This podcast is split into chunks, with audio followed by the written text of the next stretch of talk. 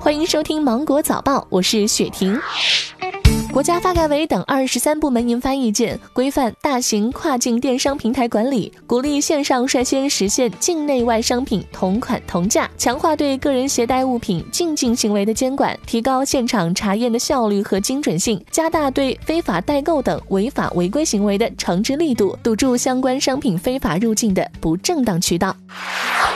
日前，工信部副部长辛国斌介绍，青岛市建立了青岛好房东发布平台，每天发布产业园区、创新基地、众创空间等各类载体名单和减免租金的额度。截止到十二号，累计有一百八十七个好房东为八千二百九十八户企业及经营户减免房租和物业费一点六亿元。中国西藏登山协会宣布关闭珠峰北坡，也就是中国西藏一侧的通道，不允许任何探险队在山峰北侧攀登。开春后的一系列登山活动也被取消。迪士尼宣布，由于新冠肺炎影响，真人电影《花木兰》将延期上映。该片由刘亦菲、巩俐、甄子丹等主演，原定于三月二十七号在北美上映。迪士尼打算让《花木兰》在今年的晚些时候上映。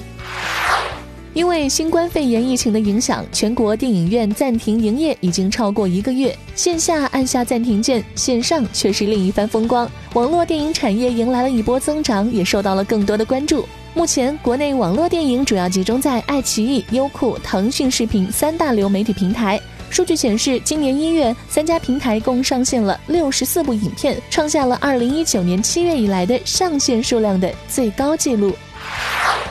据路透社报道，美国贸易代表处宣布不对部分从中国进口的医药品加征关税。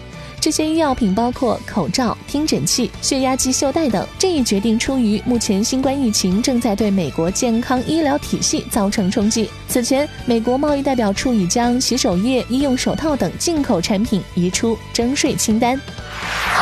中国营养学会推荐，每人一天的食盐量只有六克，大概就是一个半啤酒瓶盖的分量。不喝盐水，单纯的家庭做菜，好多人都已经超标了。摄入过多的盐是高血压甚至是胃癌等疾病的风险因素。可能有人要唱反调了，说我家酸菜和咸鱼就是用盐腌制的，多耐放呀，说明抑制微生物繁殖了。不消盐，至少可以消毒吧。